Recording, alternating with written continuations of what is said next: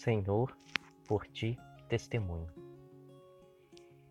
Eu hoje gostaria de fazer uma reflexão muito interessante e bem comum da vida nossa do dia a dia. Seria sobre compartilhar, doar e fazer boas obras. Vocês já pensaram, já viram situações onde algumas pessoas detêm um certo conhecimento e têm receios de compartilhar esse conhecimento com outras pessoas ao redor. E qual que é o motivo desse receio? Muitas das pessoas nos seus corações acham e acreditam que se compartilharem o conhecimento que possuem, as demais pessoas superarão elas mesmas e serão maiores do que aquele que está compartilhando. E isso não é bem uma verdade e demonstra um certo sentimento de egoísmo individual, onde você quer guardar para si o conhecimento adquirido e não quer levá-lo para o mundo. Então você imagina, vamos pensar o caso de um engenheiro, o caso de um médico, o caso de um professor e qualquer outra função que você exercer, qualquer uma mesmo com certeza você foi capacitado para aquela função e tem o conhecimento adequado para exercê-la. Bom, todo o conhecimento que você possui, ele só tem uma finalidade. E essa finalidade não era atender a você mesmo. Já reparou que todo o conhecimento que temos, ele nos capacita para fazer alguma ação para outros? Sim, é isso mesmo, para outros. Então, o médico, ele tem seu conhecimento para outros. O professor para outros, o cientista tem seu conhecimento em prol dos outros. Normalmente, nunca é exclusivamente em prol de si próprio. Então, a vida nos ensina que devemos compartilhar os nossos conhecimentos e colocá-los à disposição dos outros. Até porque com isso nós vamos aumentar a quantidade de pessoas beneficiadas com aquilo que sabemos. Então, compartilhar é um ensinamento que Jesus também nos trouxe. É um ensinamento que ele fez, ele executou. Ele conheceu o Pai e ele compartilhou entre nós quem o Pai é, como o Pai é, o que ele pensa, como que ele gosta, o que lhe agrada. Ele compartilhou o que devemos fazer, como seguir, como agir. E a vida de Jesus foi uma verdadeira doação, um verdadeiro compartilhamento. E é um exemplo que nós devemos ter para a nossa vida. Aquilo que temos não é para benefício próprio nosso e exclusivamente nosso. Claro que você pode se beneficiar, mas não é esse o foco principal. Você vai se beneficiar por consequência. O seu, o seu saber deve ser exposto, deve ser levado em benefício dos outros. Sempre isso.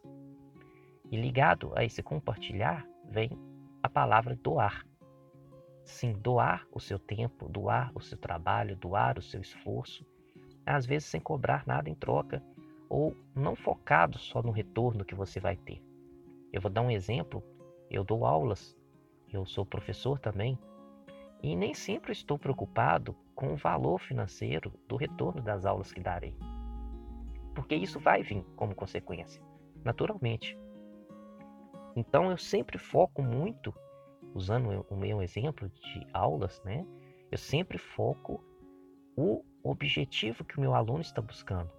Quando alguém procura conhecimento e eu compartilho esse conhecimento com ele, eu estou doando meu tempo, estou doando meu trabalho, estou doando a preparação que eu tive antes para levar para meus alunos, porque sim, você tem que se preparar até para você transmitir isso. E nesse esse doar que eu, que eu ofereço para meus alunos, eu entendo que vai ser um benefício para a vida deles. Nós temos que enxergar a vida mais com olhos espirituais também do que só com olhos materiais.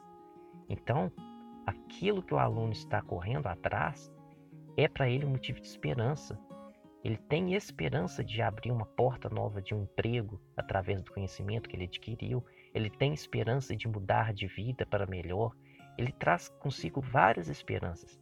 E quando a gente faz essa doação, esse compartilhamento de conhecimentos, em qualquer nível religioso, evangélico, profissional, é, uma questão de amizade, quando você se doa nesse tanto, você está alimentando a esperança, você está alimentando a fé em um dia melhor, numa possibilidade de vida melhor para alguém. Então, essa é a visão espiritual que nós devemos ter na hora de compartilhar o nosso trabalho. E é o terceiro ponto que eu quero dizer aqui é fazer boas obras. Sim, porque quando você doa, você está alimentando essa esperança e a fé de quem vai receber. Mas faça o seu trabalho bem feito, faça o seu trabalho honestamente, faça da melhor maneira que você puder fazer. Como diz as Escrituras, faça como se você estivesse fazendo um serviço para Deus. Ofereça o serviço seu para Deus. Faça com Deus no seu pensamento, porque você já está ajudando, já está compartilhando, já está alimentando a fé a esperança, você já está mudando vidas. E quando você faz bem feito, é destacado. As pessoas percebem que você está fazendo de coração e produz bons frutos. Isso é muito importante, tá? Vejam o exemplo de Jesus Cristo, todas as suas ações foram bem feitas, todas as suas curas, todos os seus compartilhamentos dos ensinamentos foi feito com amor, com carinho, com dedicação, com vontade. E isso se destacou, isso foi perceptível. As pessoas viam nele Deus, viam em Jesus uma inteligência, uma sabedoria que não era comum. E realmente ele era o Filho de Deus. E nós estamos aqui para sermos o mais parecidos possíveis com ele. Então, essa reflexão eu deixo hoje para nós compartilharmos aquilo que nós temos recebido de Deus, para nós doarmos os nossos trabalhos, os nossos esforços em prol dos outros e para nós fazermos boas obras, para que tudo que seja feito possa refletir um louvor, uma glória ao nosso Deus, ao nosso Senhor. E é isso que eu quero transmitir para todos nós, para mim, e penso para que Deus abençoe a vida de cada um, que cada um a partir de agora possa refletir e possa transmitir o amor de Deus através de suas vidas. Senhor, por ti testemunho.